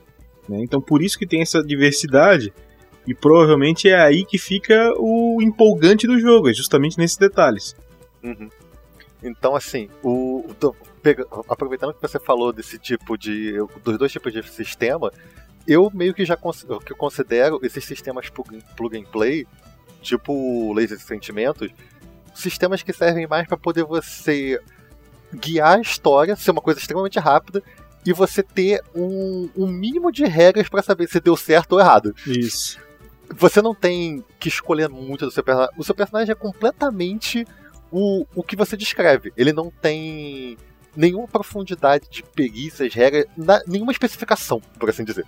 Ele simplesmente tem alguma coisa que diz se ele vai ser bom ou não para fazer determinada coisa, e no máximo são, sei lá, dois, três atributos e se satisfeito e vai. Tá. Ô Daniel, a gente tá Diga. com uma hora de papo já.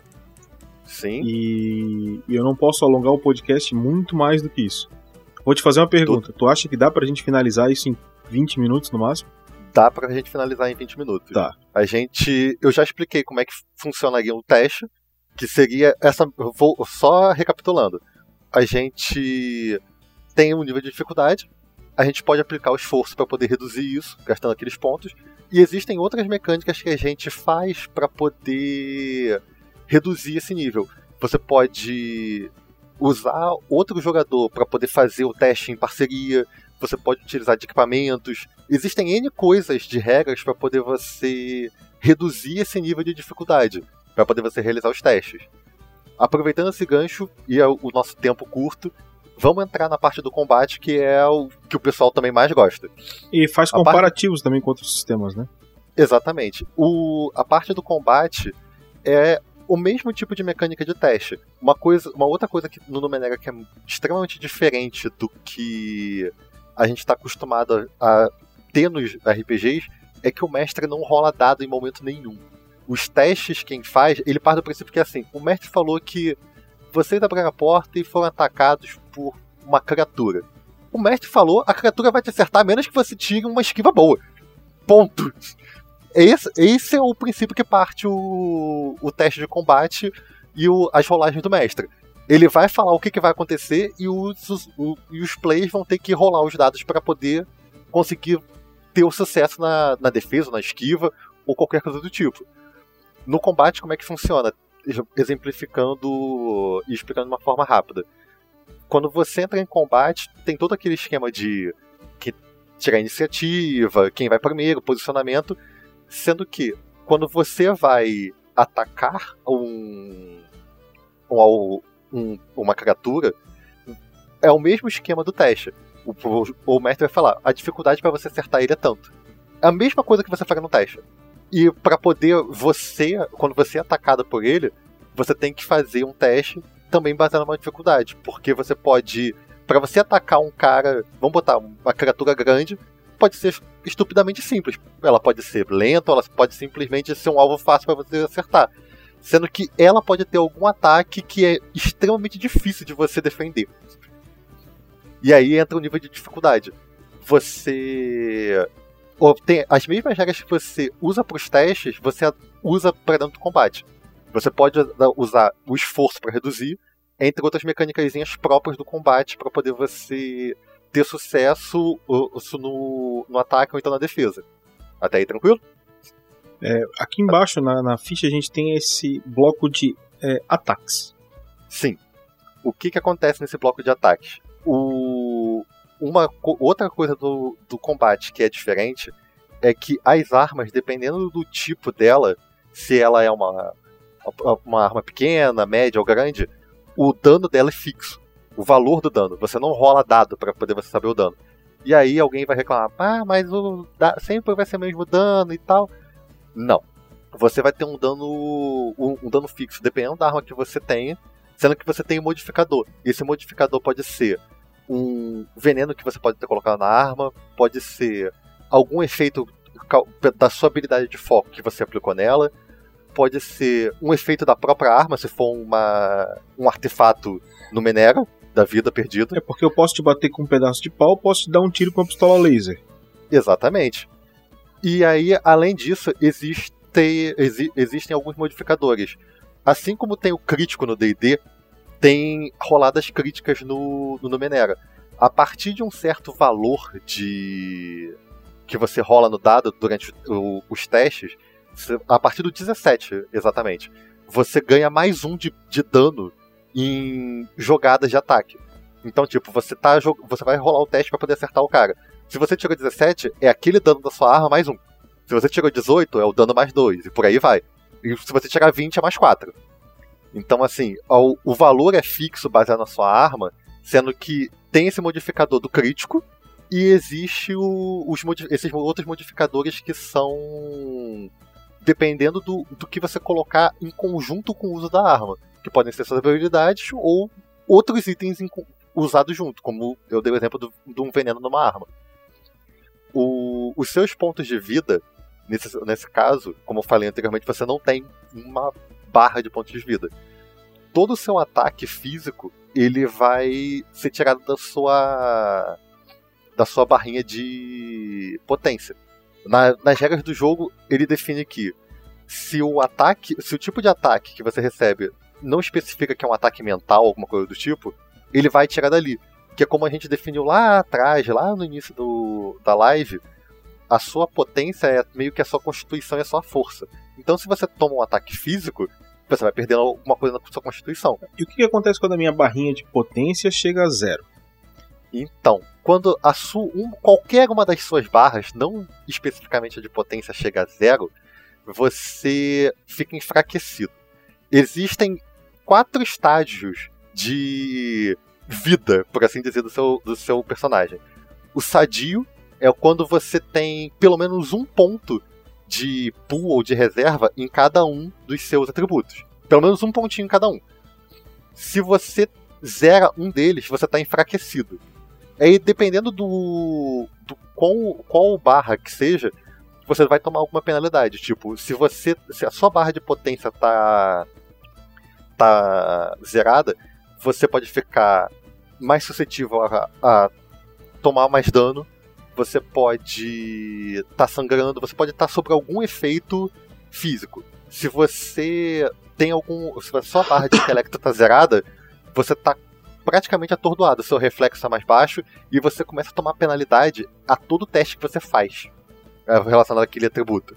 Então ele aumenta em um nível, se não me engano, todos o, os testes voltados àquele atributo, enquanto você tiver com aquela barrinha zerada. E a morte chega quando no jogo? A, a morte chega quando você zera as três barras. Porque o que acontece? Conforme você. Voltando ao esquema de combate, você tá lá lutando, a sua barrinha de vigor zerou. Mas você tá continuando tomando dano. O dano vai, vai, vai continuar sendo aplicado em outra barra. Ou velocidade ou, intele ou intelecto. Zerou, você vai cair no terceiro estágio, que é sadio, enfraquecido, e o terceiro é debilitado. O debilitado você tá criticamente ferido, você tá agonizando. Você só se arrasta, pode se mover pouquíssimo, dependendo da, da situação. E a sua, a, a, a, sua opção ali é rezar para não tomar mais dano e não morrer. Se, se, porque... se eu tô com as três barras zeradas, a próxima pancada que eu morre. tomar é morte. É morte sem teste, sem nada. Você morre, adeus. Não tem mais nada. Entendi. Então vamos supor que eu tenho meu personagem, tu tem o teu. É, uhum. Cada um dos nossos personagens tá com um pedaço de pau na mão. Beleza? Exatamente. Eu Beleza. quero te atacar. Tem um, uma, uma, um campo ali logo em cima dos ataques que é a armadura.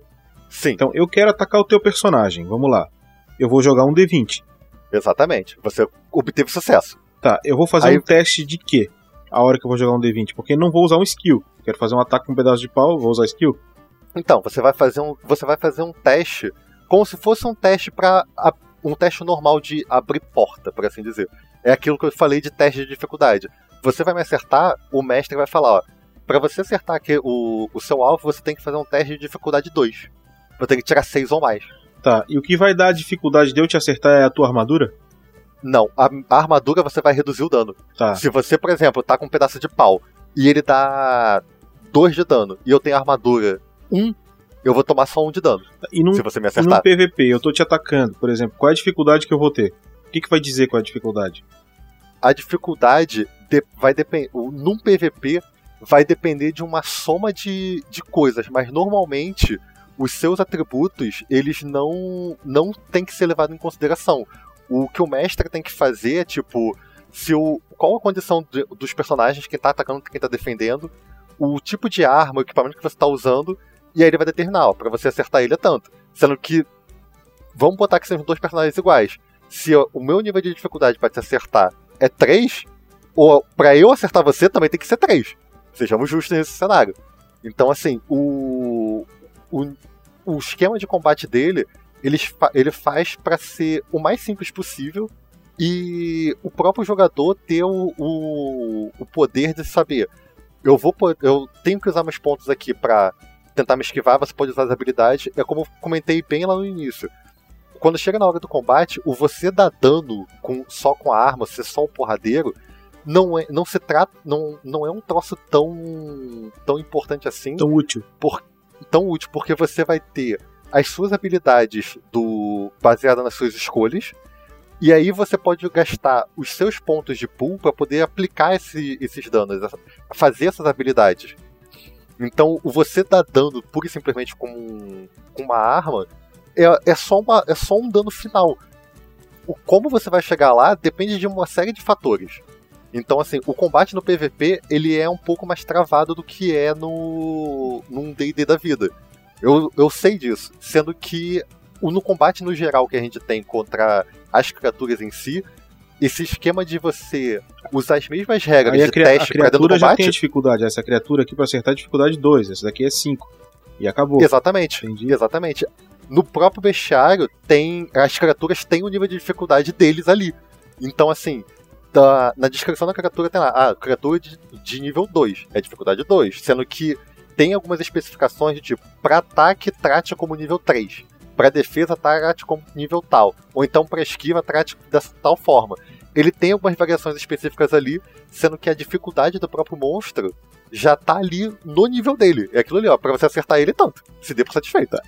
Pra gente encerrar aqui, eu queria falar um pouquinho dos ciphers, que são os itens que a gente é, captura, né? E uhum. falar um pouquinho do, do cenário. Então, é, a, eu posso adicionar só um pontinho em, além desses dois? Claro. Que é deveras importante. É o funcionamento do XP. O XP no, no sistema, ele funciona da seguinte forma. Você ganha pela descoberta, como você já falou lá na frente, e ele tem uma outra forma de você ganhar XP que é muito mais recorrente, que é o que chamam de intromissão do mestre. Intromissão do mestre é o seguinte: você tá num combate e aí o mestre fala para você: eu vou puxar uma. Existem cartas de intromissão. Você pode determinar ou usar uma cartinha. Tipo a carta crítica que o pessoal usa nas lives do Storm King. E aí, essa carta, essa, essa intromissão, ela normalmente ela dá dois pontos de XP pro personagem. E ela, a regra do jogo, ela obriga aquele personagem que recebeu a intromissão dar um desses dois pontos para outro personagem. E ele tem que justificar o porquê. Pode ser por qualquer motivo aleatório, mas ele tem que fazer esse social. Ah, eu ganhei dois pontos aqui, vou ter que dar para alguém. E pode parecer que, ah, dois pontos é só um exemplo. Não. O, a quantidade de XP em si, o número XP, ele é um número extremamente baixo. Então, se eu não me engano, para poder você subir o que seria o subir de nível no Numenera, você precisa só de 16 pontos para você subir de nível, independente do nível que seja. Para você subir do 1 pro 2 é 16, do 2 pro 3 também é 16. Não muda isso, porque esse XP ele é negociável com N coisas. É você pode usar o D&D, como o personagem vai ficando mais forte e ele vai matando hum. criaturas mais fortes que dão mais XP, eles hum. acabam escalonando quase que um PG para tu poder trocar de nível. Como o Numenera não está indexado a isso, e o desafio, uhum. independente da, do quão evoluído seja o teu personagem, que deve ter evolução também, quão evoluído o teu personagem, independente de que nível ele tá, essa experiência vem por tu ter achado os artefatos, ter completado uma missão em si. Nesse caso, não faz diferença se o teu personagem é muito fraco ou muito forte, porque a missão que tu completou é mais difícil. Exatamente. E além do mais, você pode usar o XP para poder você bater numa intervenção do mestre. Tipo, você tá num combate difícil. E o mestre chega lá, ah, então eu vou fazer uma intromissão aqui no combate. Você pode usar um XP e bloquear essa intromissão do mestre. Então assim, não, não, eu gasto um ponto de XP aqui, mas eu não quero essa intromissão comigo, não. Você, me, você tem como negociar esse XP para fazer algumas coisas dentro do jogo, não só subir o seu nível. É um jogo é uma coisa bem... dentro do jogo. é um jogo dentro do jogo. É uma... Na verdade, você pode achar que é aquela moeda premium do joguinho. É, é aquela moeda verde lá do Colheita Feliz. É o card game no The Witcher 3. exatamente. É. Exatamente esse tipo de coisa. Você tá lá, vou... você pode dar esse XP pra outras coisas. Mas assim, vou... deixa eu responder as coisas que você quer finalizar aí para poder a gente não, não prolongar muito mais. Você quer falar do Cypher e um pouco mais do, do cenário, correto? É, eu acho que de sistema a gente, como a gente falou da ficha, a gente acabou abordando bastante sistema. Então uhum. eu queria falar um pouco exatamente dos itens, que são os ciphers, né? Uhum. E quem não sabe, o Numinário é feito em cima do Cypher System, né? Uh, e queria falar do cenário. Então, assim, voltando lá no o que eu havia comentado dos ciphers, eles são o, o cipher em si, eles são itens de uso de uso único. Eles têm essas restrições por pela sua classe, pela sua construção de personagem, você vai ter uma quantidade limite de ciphers e você vai meio que ser obrigado a ficar gastando aquilo ali ou porque você encontrou ciphers mais úteis e você vai ter que se livrar porque chegou no seu limite, ou porque determinadas ciphers eles têm um tempo de vida. Tipo, tem uma validade. Ó, no momento que você ficar com isso aqui, você só pode durar X tempo. Tem alguns exemplos disso no livro. Pode parecer complexo de você entender e enxergar, mas o livro ele te dá muitos exemplos com esse tipo de visão do como que você teria um cipher que teria um, um prazo de vida determinado. Você pode pegar em paralelo hoje, não é nem em relação ao AD&D ou sistemas. Você pode pegar em paralelo aquele aqueles bastões de luz que o pessoal usa para iluminar cavernas, esse tipo de coisa que a gente vê muito em filme. Que tu quebra ele, pode... ele tem uma reação química ali dentro. Exatamente. Você pode ter um troço desse que ele vai você usou, ele vai acabar ali por um tempo, ou então você pode simplesmente ter encontrado ele já aceso e ele vai acabar uma hora, ele vai, deter, vai acabar num determinado momento. Você pode. Existem coisas de ciphers que você pode achar que eles não, não, não necessariamente podem estar num estado estou pronto para uso. Eles podem já estar o, o, efeito dele já pode estar rodando. Tá, olha já só, pode estar eu, ativado. Eu sou jogador, eu encontrei um item, beleza? É, Beleza. Não necessariamente eu sei o que ele faz. Não. O- os ciphers, eles são. O, o- o conceito geral dos ciphers é que eles, na maioria dos casos, eles são itens que o, a aparência ou você as pessoas conseguem compreender o que, que ele mais ou menos ele faz. Mas existe esse cenário. Do você encontrar o cipher e não fazer a menor ideia do que, que ele é. Porque por mais que ele seja de uso único, você pode estar adentrando umas ruínas ou pode estar fazendo qualquer coisa de exploração no mundo e você encontra um troço que é uso único, mas você não tem nenhuma referência de nada. Ele pode ser uma bomba ou ele pode simplesmente ser uma caixa de música. e você não tem o que fazer. Você poderia gastar pontos estudando aquilo ali? Poderia. E tem, Você- e tem algum personagem que pode descobrir isso, habilidade? O Nano, por exemplo, ele é um cara com maior foco nisso. Você poderia fazer. Existem testes para poder você estudar e compreender o funcionamento desse tipo de coisa. E existe também o, o foco e o descritor para poder apoiar esse tipo de parada.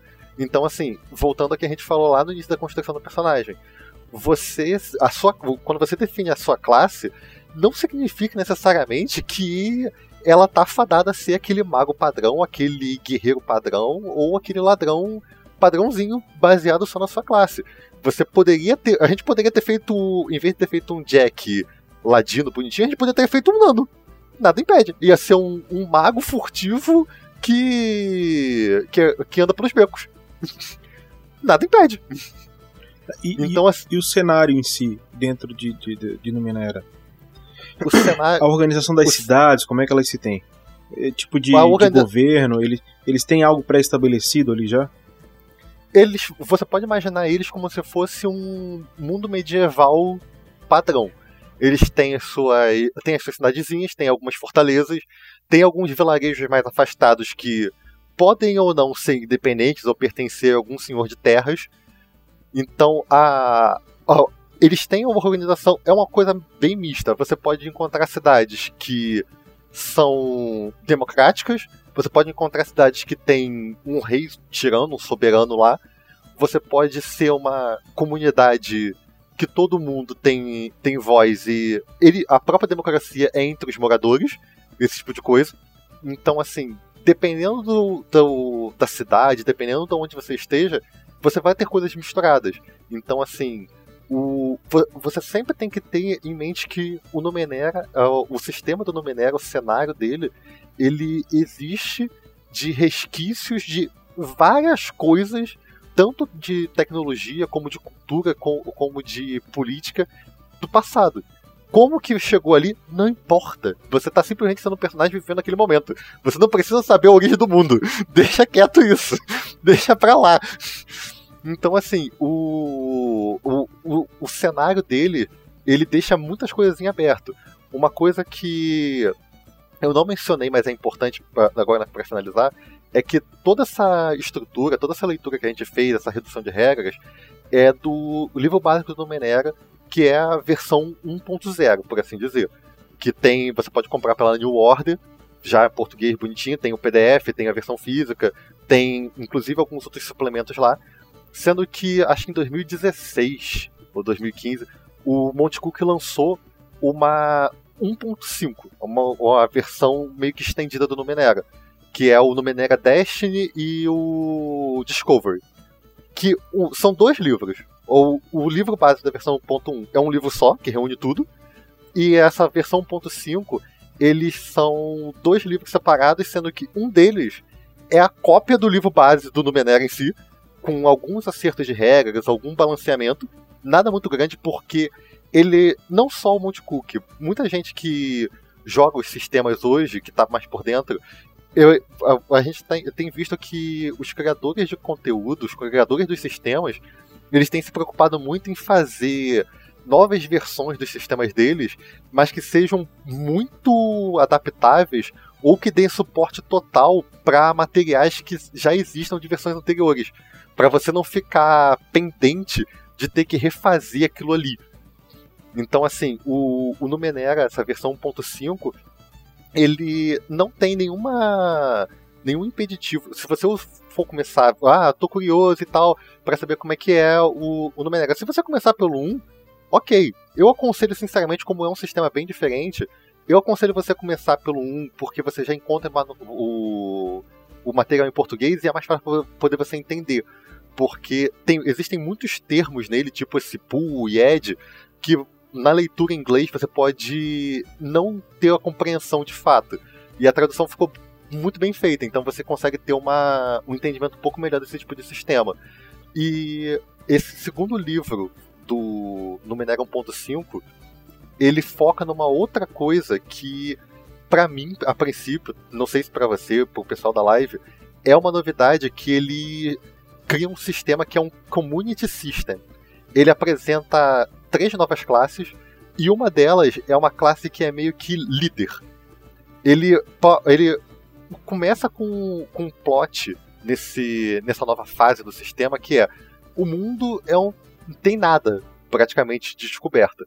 Então, por que, que você não, não faz uma campanha de pega uma meia dúzia de NPCs aldeões, vai colonizar um vilarejo ali para um lugar que ninguém conhece.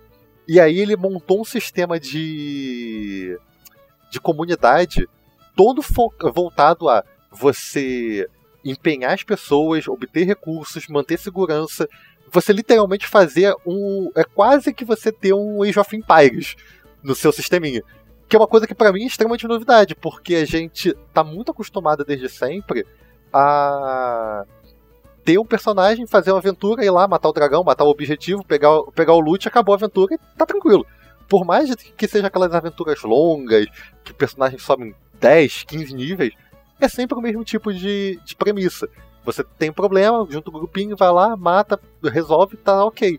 E ele introduziu isso com um sistema para poder você ter um apoio, que é tem um vilarejo, um lugar que você não conhece, um lugar completamente inóspito, você pode ser atacado por qualquer coisa, você pode ter construído o, o vilarejo em cima de uma bomba, de um cemitério índio, qualquer coisa do tipo. Então, assim, não é um troço que vai, que vai tornar o jogo. É, tem uma pegada um pouco world building essa classe.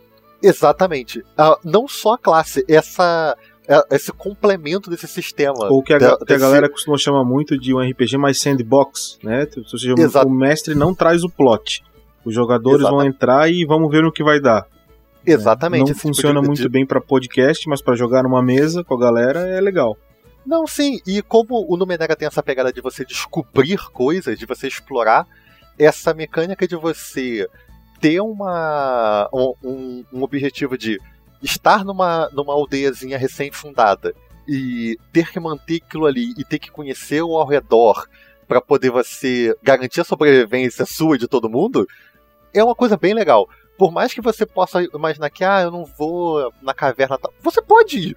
Você não precisa ficar ali sentado no meio da praça falando, tá na hora de cortar madeira, pega, pega mais pedra.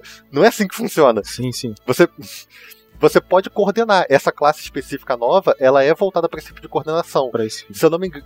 Se, não, se eu não me engano, as outras duas classes, uma é, é bem específica para exploração, ele é mais voltado a fazer, fazer mapas, exploração de cavernas, esse tipo de coisa.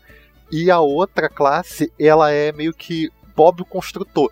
Ele consegue pegar cacarecos de coisas que não dão em nada e ele tem um entendimento de como tentar fazer um cipher ou alguma coisa próxima daquilo ali com os cacarecos que ele tem. Daniel, eu acho que a gente conseguiu dar um bom overview em cima do Numenera. É, hum. Quem for pegar hoje sabe do que se trata, certamente. É, a gente conseguiu dar uma passada em cima do que é criar ficha de personagem e mais ou menos como é que são os lances de dados, tá? Então acho que quem acompanhou a gente está por dentro disso. E é obviamente agora para tu ter uma para tu incorporar como esse sistema funciona, né? Qual é o tipo de estética também que esse sistema vai passar só jogando, daí só estando numa mesa, mesmo que seja virtual, mas para tu tentar compreender como é que funciona. Acho que deu legal, tá, Daniel? É, vamos procurar fazer outros sistemas. Galera que tá ouvindo, tá? É, vai no post desse, é, dessa forja no site do RPG Next e publica lá se tem algum sistema que você tem interesse que a gente aborde. Tá? A gente está dando foco a sistemas não conhecidos, como Dungeons, Dragons, Dungeons and Dragons, por exemplo, GURPS. São sistemas que a gente tem até playlists de podcast exclusivos para eles. Então são sistemas que normalmente não são muito jogados, mas são bons sistemas. Então se você conhece algum sistema assim, ou quer, ou não conhece, mas acha que a gente poderia abordar algum sistema desses, traz. A gente tem dois sistemas em vista que provavelmente vão estar na fila para sair como próximos. Um deles é o Old Dragon. Apesar de ser muito parecido com o Dungeons and Dragons, tem bastante diferença. Ele tem a pegada old school e a gente quer, eu quero falar de old school aqui, tá? Porque eu acho que os novos RPGs estão com um vício aí, eu quero falar sobre isso. E também tem um sistema que eu quero trazer, que é o sistema do The Witcher, que não tem no Brasil, tá? Ele tem só em inglês, não vi nenhuma tradução dele. E ele tem coisas interessantes para quem gosta de jogar o mundo do The Witcher. Então, Daniel, obrigado, cara. Vamos continuar esse trabalho aí. Exatamente. E só reforçando aquilo que você acabou de falar do pessoal da sugestões, qualquer crítica e sugestão a respeito do como a gente conduziu essa explicação, ah, sim. se ah, não tá não não compreendi direito, poderiam dar mais exemplos, ou então vocês enrolaram muito com tal parte, Isso. não ficou muito claro esse tipo de coisa, vocês não abordaram. Eu sei que teve N tópicos que a gente nem chegou a, a mencionar. É. Mas o objetivo aqui, pelo tempo também, para não estender muito o podcast, era justamente a gente dar um overview do que, que é o sistema e tentar dar o um mínimo de conhecimento possível para que vocês pudessem se interessar. Quando eu vim com essa proposta pro, pro Bruno, foi porque eu já tinha visto N, tanto podcasts como lives, que as pessoas falavam sobre sistemas, sendo que eles faziam muito comentários pessoais. De, ah, eu joguei numa mesa que eu fiz assim, ah, eu posso fazer esse tipo de coisa. E eu nunca tinha encontrado nenhum que especificasse o como que seria as regras ou a construção de personagem de uma forma que não fosse próxima do que a gente já tem no dos podcasts de regras do D&D de GURPS e que vocês conseguissem ter meio que um, um paralelo geral para não ser três, quatro edições falando só do mesmo assunto. A gente faz um podcastzinho de uma hora, uma hora e pouquinho, fala do sistema e vamos ver o que, que acontece. E isso calha perfeitamente com o propósito da Forja, que é esse mesmo tá? Exatamente esse. Queria trazer aqui o Lucas Rocha, ele está sugerindo a gente falar sobre é, Tales from the Loop. Seria uma boa falar. É, Lucas, eu nem conheço esse sistema. Vamos dar uma olhada hum. e ver se ele cabe aqui, tá? Pode ser uma opção interessante. Tales from the Loop. Eu vou, eu não sei quando é que esse pod, quando é que esse vídeo vai entrar em podcast lá no site da RPG Next. Não sei se daqui a uns 3 dias, 4 dias, eu não sei, tá? Mas ele entrando, vocês fiquem ligados ele saindo no feed de podcast, vai lá no site da RPG Next, aonde tem a postagem dessa forja e façam comentários do que, que vocês querem que a gente aborde. A gente vai estudar o sistema e vai fazer uma apresentação como a gente fez desse. Vai trazer ficha, vai falar como é que criaria, talvez a gente até faça melhor, porque a gente também está aprendendo como é que faz enquanto está fazendo, né? Exatamente. Mas aqui tu tem, tu tem é, eu por exemplo estudei muitos sistemas, muitos, provavelmente é, tu citou, Lucas, agora um sistema que eu não vi, tá? Mas eu, para poder desenvolver o sistema que desenvolvo hoje, estudei uma pancada de sistema. E o Daniel tá fazendo um estudo também mais profundo ainda em relação a cada um desses sistemas para a gente poder fazer essa apresentação para vocês. Tá? Até para a gente abrir a cabeça e, e jogar outros sistemas. Porque as regras de um sistema de RPG elas influenciam diretamente no, no sinestésico que aquele sistema passa durante o jogo não dá para tu pegar um GURPS e jogar qualquer coisa, porque o GURPS ele imprime uma estética, né? É, não dá para tu pegar um, um sistema é, genérico, sei lá, um como, como, é aquele o, o, Savage Worlds, por exemplo. Ele tem uma estética, tu não vai conseguir jogar certas coisas com eles, né? Por exemplo, o, o sistema do Call of Cthulhu, por exemplo, ele tem coisas que são peculiares, que, que imprimem uma estética que, entendeu? Não, não vai encontrar em outros. Então é, é essas coisas que a gente quer trazer para que a galera não, não que tu vai deixar de jogar o teu D&D, tu vai jogar o teu D&D para jogar aquele D&D Forgotten Realms, aquele D&D tradicional, mas às vezes tu quer aproveitar outras coisas e não tem problema. A gente não a gente não precisa ficar num sistema só, a gente pode abrir esse leque e aí a gente através da Forge tá tentando apresentar isso para vocês. Beleza, Daniel? Obrigado. Beleza. Eu que agradeço. Vamos ver aí se o projeto é bem aceito pelo pessoal e preparar para a próxima. É, é isso aí. Então, galera, dê like aí no vídeo, vem aqui Ó, se a gente conseguir, se a gente conseguir nesse vídeo aqui, tá? Em 50 likes é pouquinha coisa, entendeu? A gente vai pro próximo. Beleza? Se não sair 50 likes, a gente não vai fazer o próximo. Essa é a nossa meta. Valeu, galera. Um abraço aí Valeu, um abraço Até a todos, mais. boa noite. Falou. Até.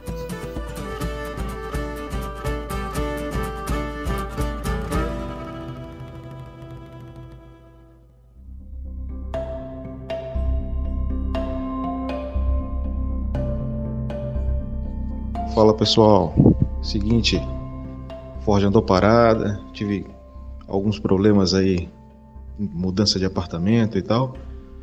E você que ouviu agora o episódio, fica com essa explicação aí. A gente andou um tempo fora, mas estamos voltando quinzenalmente agora. Você vai acompanhar a gente de aqui de 15 em 15 dias.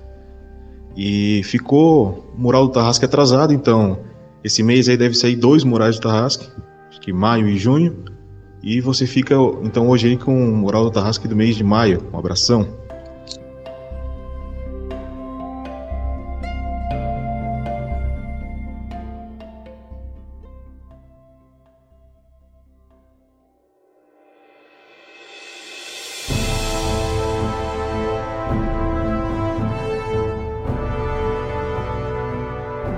Boa tarde, boa noite. Aqui é o Rafael47, passando para poder anunciar para vocês as recompensas do mês de maio de 2019 de todos aqueles que nos apoiaram através da campanha do picpay.me barra rpgnext ou no padrim.com.br barra rpgnext. Então, indo direto ao ponto, a primeira recompensa se chama Voz do Trovão, que é uma recompensa para quem tem condições de doar 10 reais ou mais por mês para ajudar né, o nosso projeto a continuar publicando todos os seus 16 podcasts mensais. Bastante coisa hoje em dia, não? Nós temos o Regras do D&D 5e, o Regras do GURPS 4e, a Forja e os episódios do Tarrasque na Bota. Bom, essa recompensa, Voz do Trovão, basicamente é um convite para o padrinho, para a madrinha, para o assinante da RPG Next participar de um episódio da Forja junto com o Pança, o mestre Bruno, onde você vai poder participar de um bate-papo envolvendo o RPG. Claro que é necessário você possuir um headset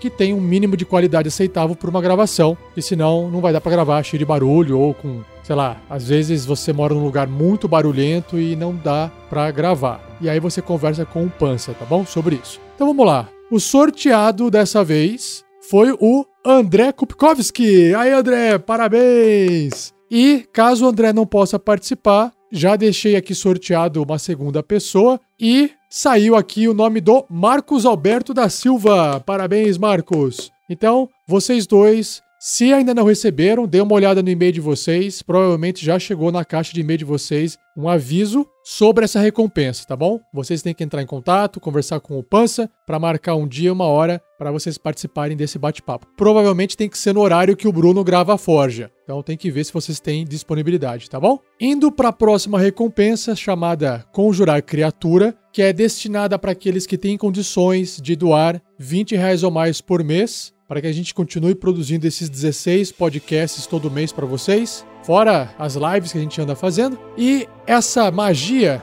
conjurar criatura basicamente é o seu nome é emprestado para um NPC, um personagem controlado pelo mestre, dentro de uma das aventuras do Tarrasque na Bota. Pode ser a aventura atual, pode ser uma aventura futura, então você tem que esperar o seu nome aparecer. Ele vai aparecer em determinado momento. A gente não sabe o peso que o seu personagem vai ter, vai depender muito da interação dos personagens da aventura com ele. Como não é uma coisa roteirizada, RPG, ele pode acabar aparecendo e morrer por acidente. ou aparecer e ficar por um tempo ajudando os personagens, não dá para saber, tá bom? Então, quem for sorteado aqui na lista foi o Cristiano Silva. Aê, Cristiano, parabéns! Seu nome aparecerá em um NPC em episódios futuros do Tarrasque na Bota. Aguarde! Indo agora para a recompensa de nível 30, para quem tem condições de doar 30 reais ou mais por mês, é a magia Animar Objetos. Essa magia, esse efeito, permite você, que for sorteado, nomear um item portado por um dos personagens de uma aventura do Tarrasque na Bota, que está em gravação, porque você tem que estar ouvindo o episódio agora e o episódio tem que estar sendo gravado. Esse item pode ser uma arma, pode ser uma armadura, pode ser alguma coisa que ele achou, enfim, algum objeto que ele usa. Você nomeia isso então, se você quiser um exemplo, o Tiago Araújo nomeou o martelo do Grandorf na aventura Storm King's Thunder de Piedade. Então, quando o Grandorf se vê usando o seu martelo e achando justo gritar piedade, morram com piedade, ele faz uso da palavra piedade. E a Crisales tem a sua glaive, que também foi nomeada de Jurubeba. Então, esses são alguns dos exemplos. que vocês podem ver, o pessoal é criativo. Se você quiser também enviar esse nome, você tem que ser sorteado nessa magia animar objetos e, claro, ter condições de doar 30 reais ou mais, tá bom? Então, quem foi sorteado foi o Fabrício Guzon. Aí, Fabrício, parabéns! Olha só, nesse caso também a gente já enviou um e-mail para você e você tem que enviar o nome desse item pra gente para que a gente possa até discutir com você para ver se faz sentido ou não, se precisa de alguma sugestão ou não, para ver se dá para encaixar, porque não pode simplesmente forçar a barra do nada, tem que ter alguma justificativa também para ficar interessante, né? E aí a gente espera o seu e-mail com essa mensagem sua, com esse seu nome, tá bom? Abraço, parabéns! A próxima recompensa se chama Magia o Grande Ferreiro, que é para aqueles que têm condições de doar 100 reais ou mais por mês, e ela não é um sorteio ela envolve todos os participantes, todos os doadores, apoiadores do RPG Next com esse valor. O que significa esse o grande ferreiro? Basicamente é uma consultoria. Você traz um assunto, um papo, um tema que você queira discutir sobre RPG. A gente junta as pessoas que têm condições de falar sobre isso e grava um episódio da Forja com o tema que você trouxe e com a sua participação. Se você quiser que esse episódio vire algo publicável, vire um podcast, a gente publica com a sua autorização, o que eu acho que é interessante. Mas claro que fica a sua escolha também. Mas geralmente as pessoas gostam de ouvir as dúvidas, as necessidades de quem tem. E aí gravar esse bate-papo e depois publicar também vai reverter em conteúdo para o pessoal que está ouvindo. Então, os participantes, os que têm direito a essa recompensa uma vez no mês, que fez a doação em maio de 2019, são Marcos Alberto da Silva e Arthur Segrini Medici, ou Medici. Desculpa se eu errei seu nome, Arthur. Então, vocês já receberam também um e-mail com instruções sobre como obter essa recompensa que vocês têm direito, tá bom? Muito obrigado pela participação de vocês, galera. E o último sorteio que eu tenho aqui para anunciar é um sorteio que ocorre a cada dois meses, também é muito esperado porque nesse todos participam com doações acima de dois reais por mês. Claro que quem doa mais tem chances maiores de ganhar, porque a gente coloca um peso no sorteio para cada real doado, o que é justo para quem doa mais tem mais chances de ganhar, tá bom?